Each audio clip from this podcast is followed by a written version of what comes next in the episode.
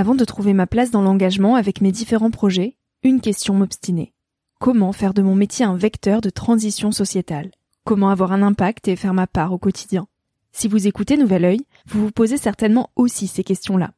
Et si j'ai choisi la Green Management School pour soutenir mon podcast, c'est parce que ça peut réellement vous aider à vous y retrouver. Se former au métier de la transition écologique, ce n'était pas si accessible il y a quelques années, mais ça l'est aujourd'hui.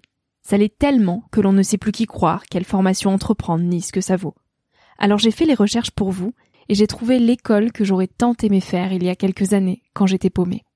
Des cours approfondis sur le climat, la biodiversité, l'agronomie, la géopolitique, mais aussi sur les modèles économiques vertueux, le tout dispensé par des spécialistes et des personnalités inspirantes. Créer un autre lendemain que celui qui s'annonce, c'est leur mantra, et derrière cette idée, la mission de Green Management School est de former de nouveaux managers capables de transformer les entreprises et les organisations de l'intérieur. Toutes les informations sont en description.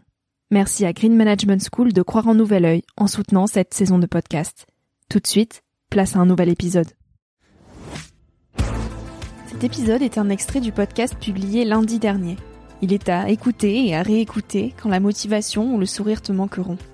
Ce mini-épisode pourra remplacer Instagram pendant ta pause de 10 minutes, se retrouver dans tes oreilles avant de t'endormir ou à ton réveil pour commencer ta journée dans la joie. Si cet extrait te plaît et que tu as envie d'en connaître plus sur mon invité de la semaine, l'épisode en entier t'attend chaudement sur Nouvel Oeil.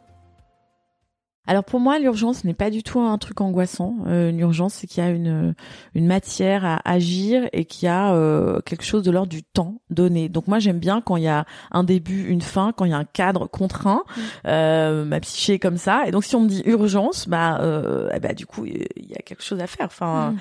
et qu'est-ce qu'on fait, etc., etc. Euh, donc c'est pas très angoissant. mais ta question, c'était qu'est-ce qui soignait l'angoisse liée à l'urgence? Mm je sais pas ce qu'il y aura. Je, suis encore angoissée euh, quand même euh, de, de ce qui se passe. on voit bien que les choses empirent. Elles ne font pas que vieillir, elles empirent également. On voit bien que euh, les réponses politiques, économiques ne sont pas encore à la hauteur des enjeux. Parallèlement, on voit que quelque chose change. Est-ce que ce sera à la mesure? Est-ce que ce sera au niveau? Je ne sais pas. L'angoisse est quand même un peu là en toile de fond dans ma vie. Et euh, c'est une vieille compagnonne euh, avec laquelle euh, j'avance, comme on avance tous avec nos petites névroses, nos failles. Mmh. et moi, l'angoisse du destin de l'humanité, c'est pas moi de, la porter, c'est sûr.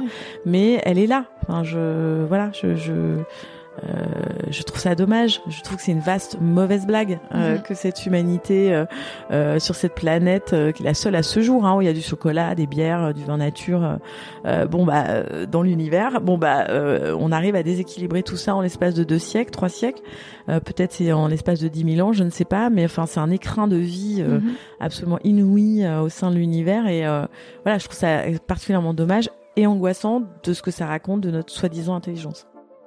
Et c'est le premier truc qui m'a fait un bien fou, c'est de sortir de la ville euh, et de Libé et du monde du journalisme parisien où euh, je, touchais plus terre entre les confs de presse, les, euh, rendez-vous, les, actions, les papiers à couvrir. Je travaille énormément eh ben, en baissant euh, tes besoins, euh, tu baisses euh, la nécessité que tu as à aller subvenir à tes besoins. Donc déjà, c'est récupérer du temps, c'est retrouver un pouvoir d'agir, apprendre des choses. Mais, mais c'est génial de, de, de, réutiliser ses mains pour les mettre dans la terre, faire pousser des trucs. Bon, ça, ok, tout le monde s'y met. Mais aussi bricoler, découper du bois, apprendre à travailler le bois. Euh, peindre si on en a envie, euh, euh, délier le temps et à faire des choses qui, ne, qui, qui ont une gratification qui ne se mesure pas. Euh, c'est en fonction de ce qui résonne en toi. Euh, pourquoi un artiste aime peindre Ça lui procure une joie, une puissance, une un calme, ça le rassure, je sais pas. donc pourquoi déplier du temps à ne serait-ce que aussi avoir le plaisir de jouir? Je t'assure, je je me mets dehors dans le jardin, ne rien faire Je pense qu'on, au fil des épreuves dans sa vie, on, on peut euh, sentir quand on est désaxé. En fait, sentir qu'on est axé, c'est avoir senti qu'on était désaxé. Donc, euh, pour moi, c'est yin yang. Euh, les sentir, c'est synchronicité, c'est parce qu'elles se sont révélées à nous. Euh, à un moment donné où on était réceptif, euh, tout simplement, et le fait qu'elles qu'elles n'existent pas ne justifie pas leur absence, tu vois. Euh, si on les ressent pas, ça veut pas dire qu'elles sont absentes. Plutôt, c'est exactement ça que je préfère dire. Et euh, oui, euh, l'absence de preuve n'est pas la preuve de l'absence. On le sait, donc c'est valable pour pour pour beaucoup de choses.